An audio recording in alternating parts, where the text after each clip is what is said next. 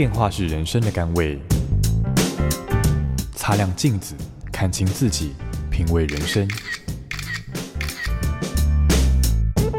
阅读能让你充实，知识能帮你谋生，只有智慧能圆满你的人生。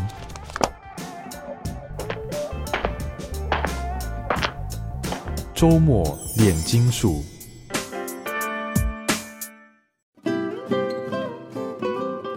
位听众，大家好，欢迎收听周末炼金术，我是金普聪。今天要跟大家分享的这本书，书名叫做《框外天地》啊，呃，这是黎明出版社嗯、呃、出版的一本书。那作者是林宗斌，嗯、呃，林林兄是我们以前的这个国防部的前国防部副部长啊。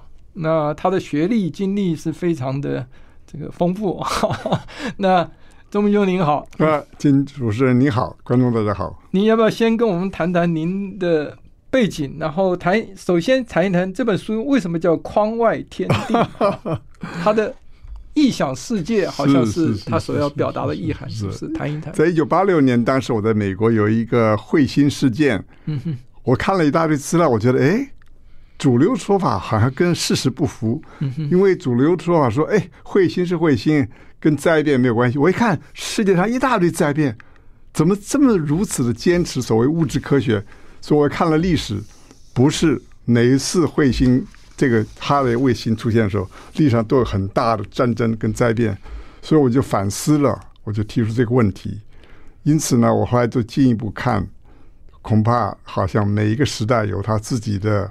坚持，也就是那个时代的迷信。如果跨越那个时代的框框的话，我们看到更多东西。所以最早的来源是这样，就是那篇文章引起的。后来我还看到，不只是科学跟所谓非科学，其实也有科学背景的，还有很多了，兵法了，跟艺术了，做人了，跟政治了。那我以前是台大地质系毕业，我们学地质的时候有个看法。后来我又到美国学了。企业管理学企业管理时候也有看法，后来我又学了政治学、国际关系都有看法。每一次我在那个学科的时候，都看不起别人。我记得在地质系学的时候，我们是最清高的，那搞政治的政客肮脏，那赚钱的唯利是图。等到我学气管时，他们说：“哦，那些科学家关在实验室里面，很笨，只管自己。”那政治家啊，也是。不是都用利益可以买他们？后来我学政治说，哦，那些科学家，这个是只管自己；那些赚钱的，啊、也是我们清高，我们有理想。所以我怕，哎，怎么搞的？每一个人他自己的框框里面都以为自以为是，可出去以后发现不是这么回事。所以我想，是不是我就想这个想法？我们努力的走出自己的框框，我们会有发现很多很多有趣的事情，是新的天地。因此，这个发心是这样来的。是。所以您客气了，刚刚没讲到，就是说您不是只是随便念一下这个商业或者是这个政治哈，您是念了一个 MBA 出来啊，是，是在 UCLA 是，对不对？后来又跑到 George Washington 的 Georgetown，呃 Georgetown 啊，Georgetown 这个在华府嘛哈，是，又念了一个政治学的，是。这个硕士跟博士，好，然后再加上您还念了一个在。在 Bowling Green 对啊，念了一个地质的硕士，啊、所以您是三个硕士外加一个博士啊，这不简单。这个呃，刚才跟您私下聊了一下，这跟我儿子一样，就是呃一直在找自己的兴趣，是不是？您这样子，不过您刚刚的启发就是说，其实每个人都有自己的框框哈，就跟您刚刚一开始讲说，呃，这个每一个这个呃时代都有一个。讲的好听叫主流，叫典范哈，英文叫 paradigm。对对对对。那 您把它发成所谓的呃科学的八股，或者是当代的八股，我看这看到这篇的时候也会心一笑哈。的确是因为一个一个典范，在过一段时间再回头看的时候，就您举的哥白尼跟伽利略的例子都都很好，就是说你回头再看的时候，其实他们是对的，只是当时那一种所谓的主流框框把他们框住，有些为了这个。幸存啊，能够不被清算啊，还放弃了自己的这种主流想法啊。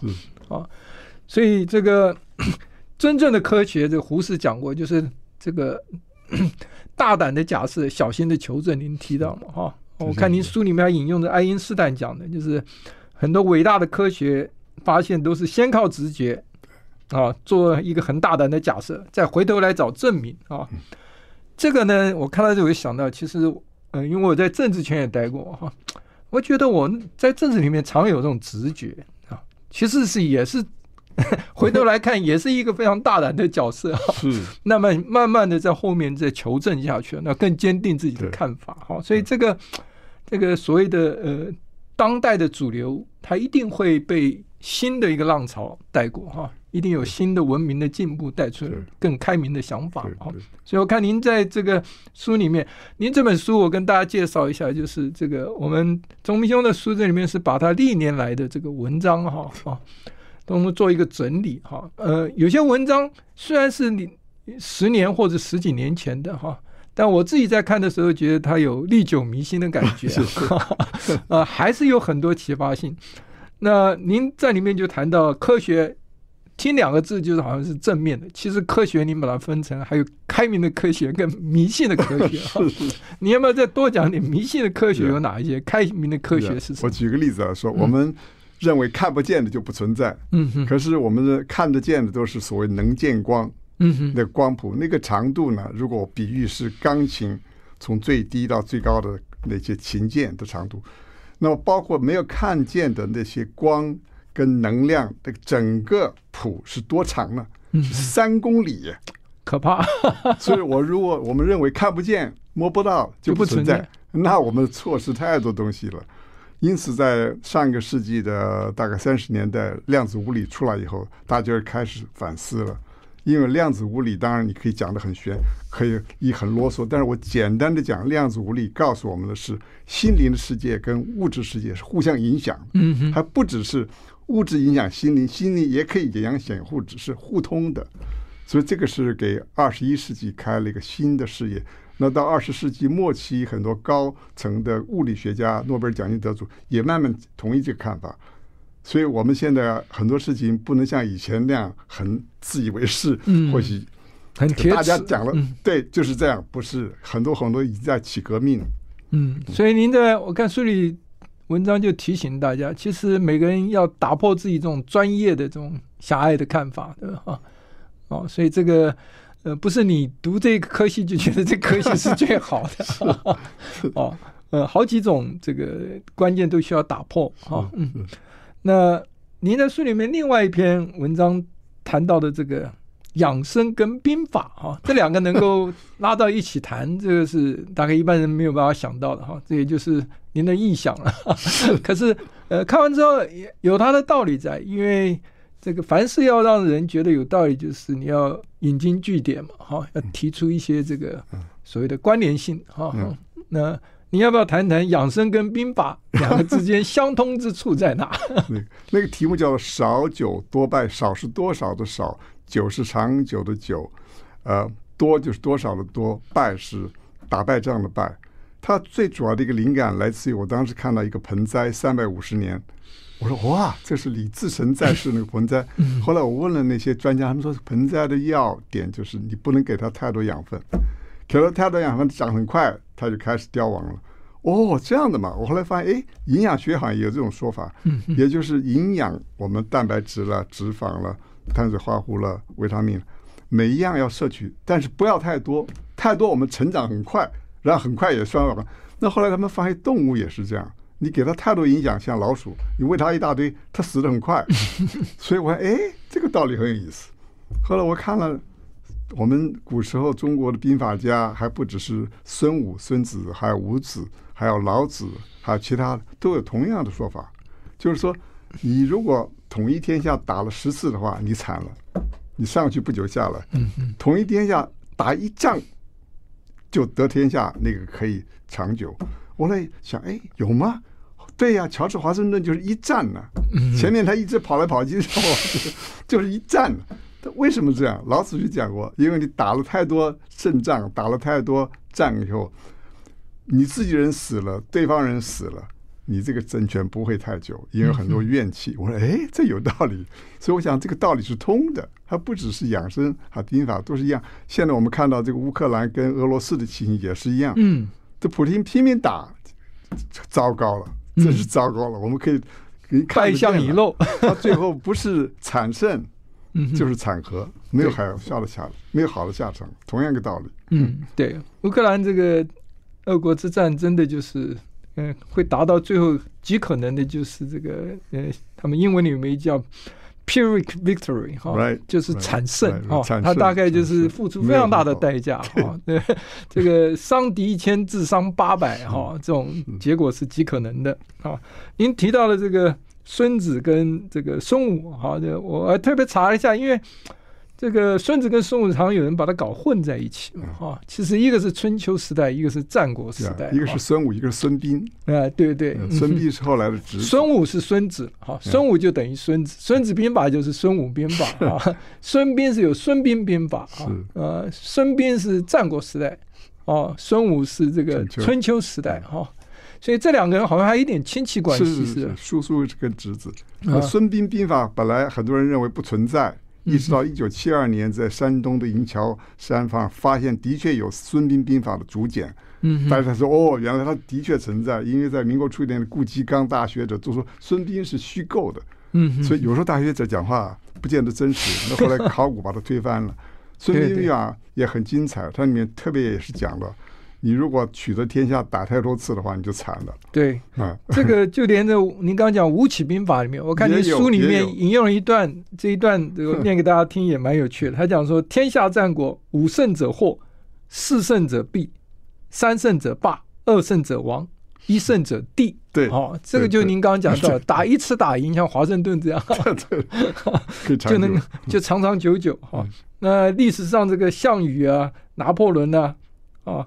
汉尼拔这些都是常打胜仗，可是到最后好像下场都不太好。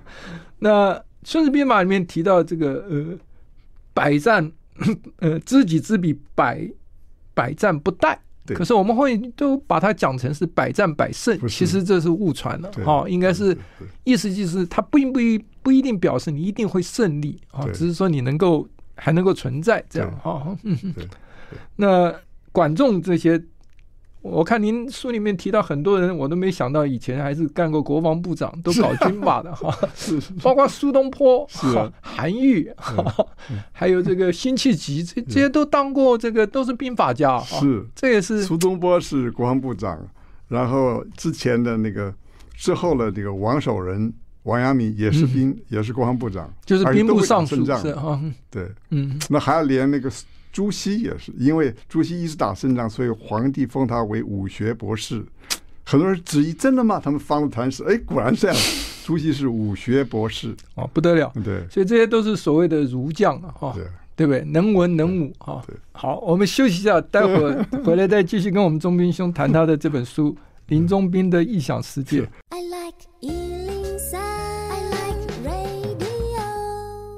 欢迎回到《周末炼金术》。我们今天是跟林中斌，呃，宗斌兄谈他的这本书叫，呃《框外世界》啊，也就是他的异想世界。那刚才上一段我们谈到了，就是说这个，呃，我们这个中国文化里面常常很多这些政治人物，想不到 居然都是这个兵法家。您刚刚提了好几个，哈 哈，包括朱熹啊、王阳明啊、哈苏东坡啦、啊、辛弃疾啊，这些都是哈。那西方也有这样的吗？有有有，你要不要跟大家谈一下？对，凯撒大帝武功之盛啊，然后做了大帝，可是他是一个很了不起的文学家。他对于文学的批评是西方的经典，而他自己也做过戏剧等等等等，所以我们很多人不晓得。那另外一位呢，是德国的创国人，以前德国没有不存在，都是小的邦国。那个腓特烈大帝以后把它统一了。腓特烈大帝是。非常有名的兵法家，以少胜多。可是他呢是诗人，他也作曲，他还吹长笛。他说在决战之前的那个晚上，他不是吹长笛，吹长笛就是写诗找韵脚，所以都是合在一起的。像那个打败拿破仑的威灵顿公爵，他早年的时候，父亲母亲对他不看好，因为他哥哥很杰出。父亲讲过一句话。这老二啊，唯一还可以就是小提琴拉的不错，所以西方也是一样，文武常常是合在一起的，因为它道理是相通的。对，而且我觉得这两个对心性有影响哈，能够互相调和。因为学武的人通常都比较躁，哈，有有有这种雄性的这个侵略性比较大嘛，哈。如果是男生的话，哈，然后文学的话，能够能够，我觉得这从中调和，也是我们讲的中庸之道，能够达到一个比较平衡的境界了啊。对这个。不过西方有一个大帝，就是死的很早，但是就亚历山大大帝哈，他倒是百战百胜啊。的确是，所以死的早嘛，早九多，死的早，三十三岁死掉了。是我看您在几乎十年前啊，十几年前写了一篇，在书里面有收录的，就是这个呃，缺乏聆听教育的国民了哈。这看完，大概很多人都会有一些共鸣的啊！你有没有谈一谈什么叫缺乏聆听？这个恐怕得罪很多人。当时我从国外回来，很有感触。我将记得当时在立法院开院会的时候，嗯哼，我那时候我忘了是国防部副部长还是陆委会副主委。立法院这么大一个一个马蹄形的桌子，对方面几个部长哎，还是国外回来的博士。院长在讲话，他们几个部长窃窃私语，我这边都听得见。我说啊，有这种 这种做法的。后来我想啊，没办法，因为我们的基本教育没有讲这个，所以西方的确是非常尊重别人讲话，尤其每次婚礼，我们的婚礼就是越吵越闹越好，上面管你谁这样讲话，下面照抄不。他们不是，婚礼开始大家可以来来往往，喝酒了、唱歌了、跳舞都可以，但是一有人敲杯子，鸦雀无声。因为有人讲话了，嗯，我感触最深的是去意大利北面那个城叫做 Verona 维隆纳，也就是罗密欧跟朱丽叶故事的来源。嗯，那边的以前的竞技场变成了歌剧院，露天歌剧院。哦，那个很大哦，那可以住住几万人。好，他六点半就开始入场了，有六十五个门。那么到了太阳下去的之后。就有一个人穿着古装的衣服打锣，咚，然后再出来再打锣。到第三次锣的时候，鸦雀无声。然后几千几万个星星升起来，因为每个人有白蜡烛，然后那个歌剧的序曲像泉水一样流出来，嗯哼，把我们放在天使的肩膀上，驶向另外一个时空。哦，那感触之深啊！哦，那会让人这个这个。整个心境哦，都融入整个是是那个音乐的世界里面哈，都是嗯，所以这个聆听这个事情，其实你看广东人也是吃饭，广东菜馆里面哈，他们的跟习俗有关，大家好像越吵越热闹 哈，越热闹就表现气氛越好哈。那其实意大利人也很爱热闹，对不对哈？西班牙人我到欧洲，他们吃饭也是很吵。但是，就像您讲，当有人要讲话，他敲他的水杯敲一敲的时候，或者酒杯的时候，立刻就有一个尊重对方的。那我们这边台上证婚人在讲话，或者是 介绍人在讲话，下面依然是闹哄哄的。哈，我另外一个故事就是在国外，我在一个智库，美国华府的一个智库做事，每一年年终有一个大的舞会，那每一次那个舞会的时候，都请一个重量级的学者来演讲。所以大家吃饭跳舞，但演讲的时候是没有声音的。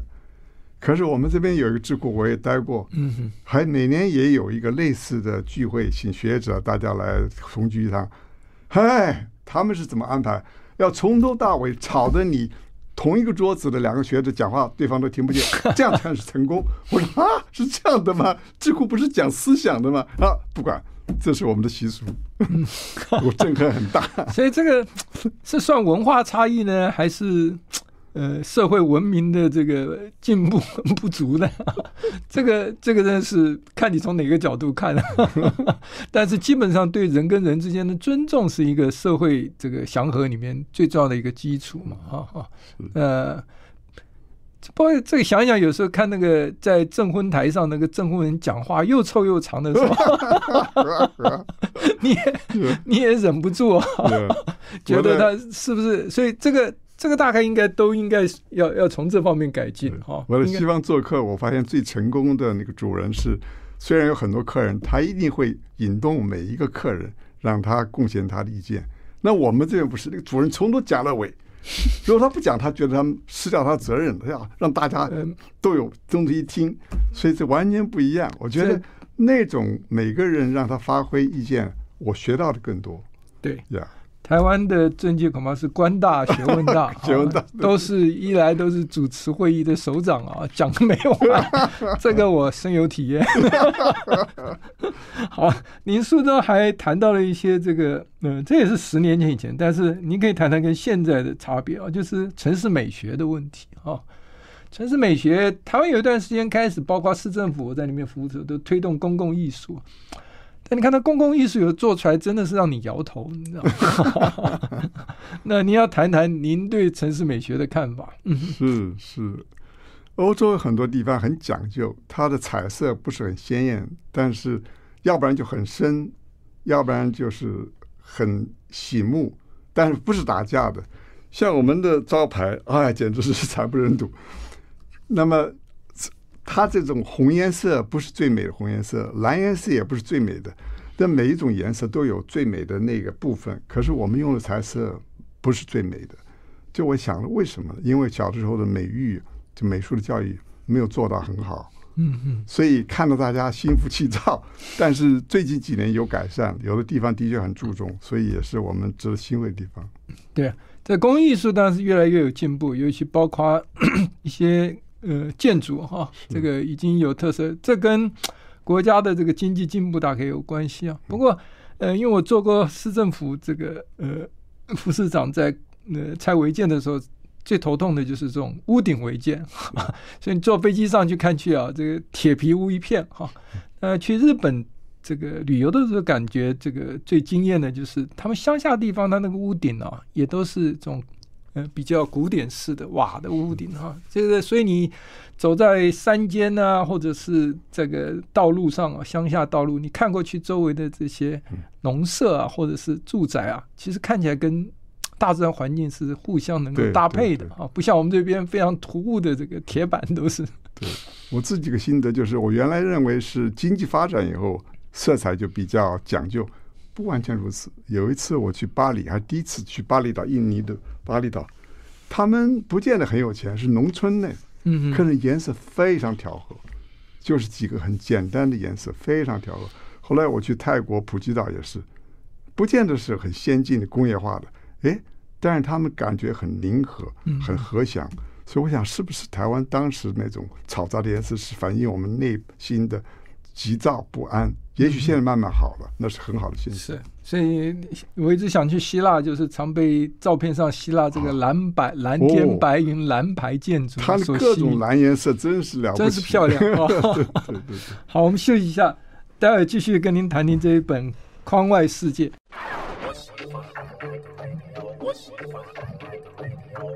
欢迎回到周末炼金术，我们今天是跟林中斌兄谈他这本书《框外天地》。那。宗斌兄，是不是谈一谈这个？我看您书里面有提到这种好电影啊。我看您喜欢看电影，我相信也有很多人跟我一样，也是跟您一样都喜欢看电影啊。那您因为这个文章比较久一点，提了很多老片。好，那我还特别去翻了一下，有一些老片，我就想打打算打算找来看一看哈。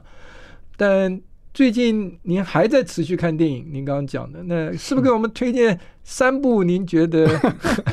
能够像您讲，能够影响灵魂的老片，跟 从您的角度去看，跟新片。嗯，现在不敢要求影响灵魂，但是发发现有的电影还是不错。因为一般的电影不是，呃，我也不好意思讲太批评的话，就是什么鬼片了、恐怖片了，嗯，这个变态的了。但是我上个礼拜看的觉得那不错，是根据历史拍的，它叫做“死间”，就生死的死，间谍的间，行动。中文名字那个英文叫做 Operation Mincemeat，就是绞肉机的计划。这是实际发生的状况。就当时丘吉尔要登陆欧洲去打德国，先登陆诺曼底，之后他找另外一个地方，所以有两个选择，一个是希腊，一个是意大利。那么德国是准备他从意大利西西里登陆，的确西西里是最好的选择。嗯哼。但是呢，德国放了重兵，你登陆不是死惨了吗？嗯。所以丘吉尔想想个办法，让他们把兵放在希腊，那怎么办呢？就假装有一个人是经过自己的情报员死掉了，浮在海上，带了一个错误的讯息，是这样一个计划，很精彩。为什么精彩呢？电影里没有讲，因为最早做计划，实际上那个人，历史里面那个人就是写《零零七》小说那个 Ian Fleming。哦，他当时是间谍，是英国有名的呃，就是很重要的间谍，是他最早构想的。所以呢，后来当然这个做成功了，这是实际的一个历史。电影拍的也很好，所以这是最近看的，我推荐。前一阵子看的，我推荐能够想起来叫做《尼罗河谋杀案》。那是很有名的这个 谋杀小说的作者 Agatha Christie 写的那个电影，大概已经拍了十几部了。但是上次我看那个还蛮蛮蛮有娱乐价值的，就是我能够想到最近两部老片子了。老老片子我很难忘的是台湾很难找到的是当时黑泽明因为在一九七一七二年不得意在日本不得意他要自杀了。嗯，日日本不喜欢他的电影。所以他从俄罗斯那边，就是前苏联那边找到了钱。那前苏联是请他拍一个，的确是一个人的回忆录，叫做《德苏乌扎拉》，是当时帝俄侵略我们中国，派人到乌苏里江来做呃大地勘察的时候，那个帝俄的那个队长，军队队长碰到一个当地的猎人，中间文明跟原始的冲突，还有很感人的情谊。那个电影实在太好了。嗯嗯，德苏乌萨拉，这是我非常怀念。另外一个是大家也许看过，叫做《巴比特的盛宴》，嗯，那我大概看了四五次了，嗯也是每次都非常欣赏。大概能想到就这两部。是，呃，钟明兄在书里面，呃，有两两篇文章都是在谈电影，哈，大家有兴趣的话可以找来看看，哈，那个书里面其实都有把书电影名字列出来，是。那您刚刚讲的最新的《时间》，这个这个名字取得好，那出自。《孙子兵法》里面的五种间谍之一的哈，好，这个显然丘吉尔，丘吉尔本身也是得诺贝尔文学奖的，这这个这个人也是个将才哈，应该是帅才了。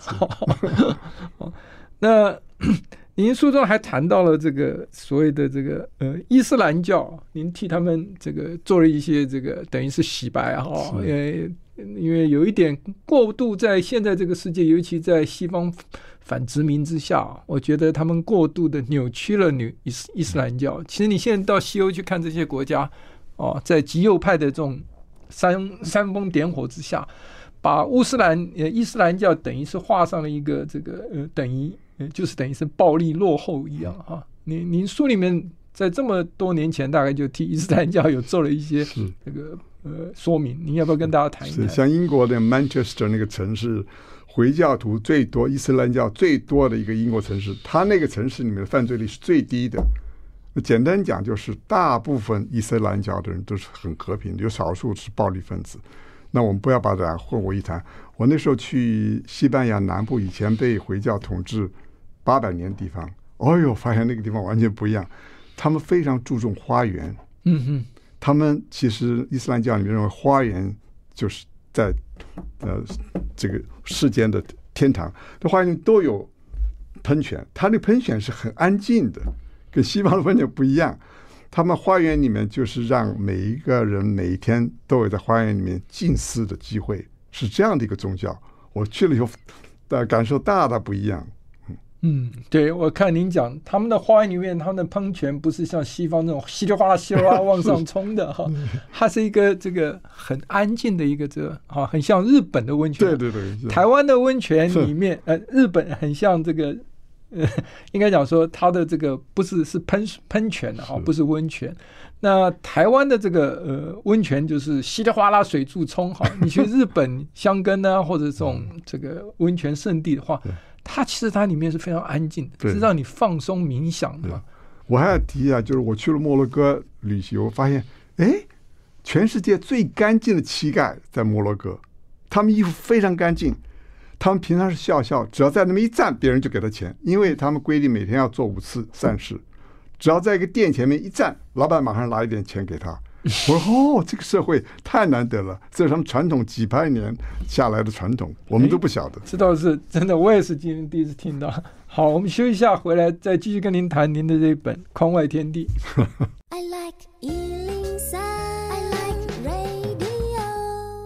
欢迎回到中部林金树，我们今天是跟林中斌兄谈他的这本书《框外天地》。哎，中斌兄，这个我看您书最后一段是一段您在台大的演讲哈。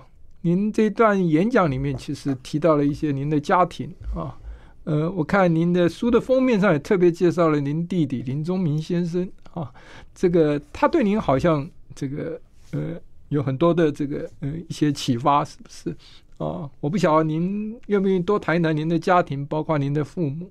嗯，让我先讲我弟弟，我书的封面上讲的是。进献给舍弟林中明，他启发我对相机的好奇，对古典音乐的聆听，对老子、孙子的研读，对凯撒、汉尼拔、苏轼、王阳明的另类解读，示范我谈话的艺术、合群的要领、动静的作息、剧痛中的坚韧、紧急时的从容、重压下的优雅。为什么写在封面上？有的朋友问我，我说我没办法跟他齐口啊。我我是八十岁了，我弟弟七十八岁。我平常如果找他来，我说我要讲这些话，他觉得你怎么了？所以我唯一的机会就放在书面上。这是真正对我很大影响的是我的弟弟。那我父亲是军人，我母亲是等于是诗人，所以两个人在一起对我们都有很大的影响，我们很怀念他们。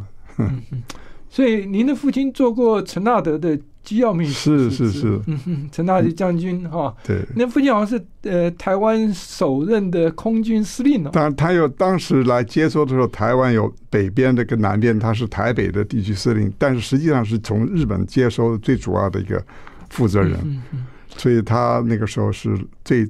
呃，台湾光复一九四五年十月二十五号，他是九月就来了，嗯，先部署一切。那么后来他过世以后，我才发现，原来他是戴笠亲笔信写给用真名写的人。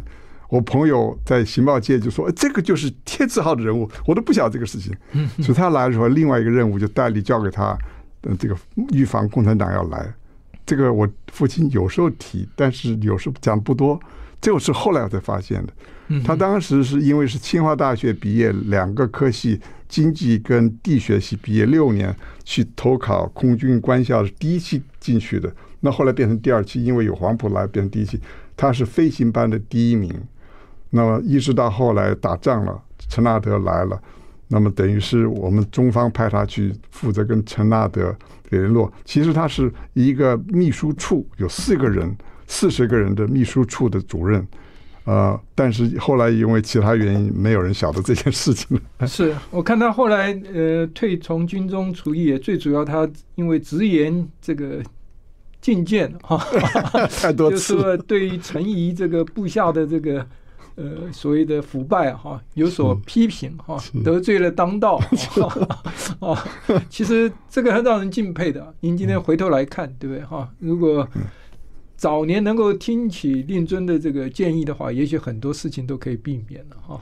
这个是回头来看。那您母亲是台大中文系教授，是，所以算是家学渊源。所以您弟弟本身是，他是学电机的，几十年以前他已经有三十多项专利，现在我不晓得。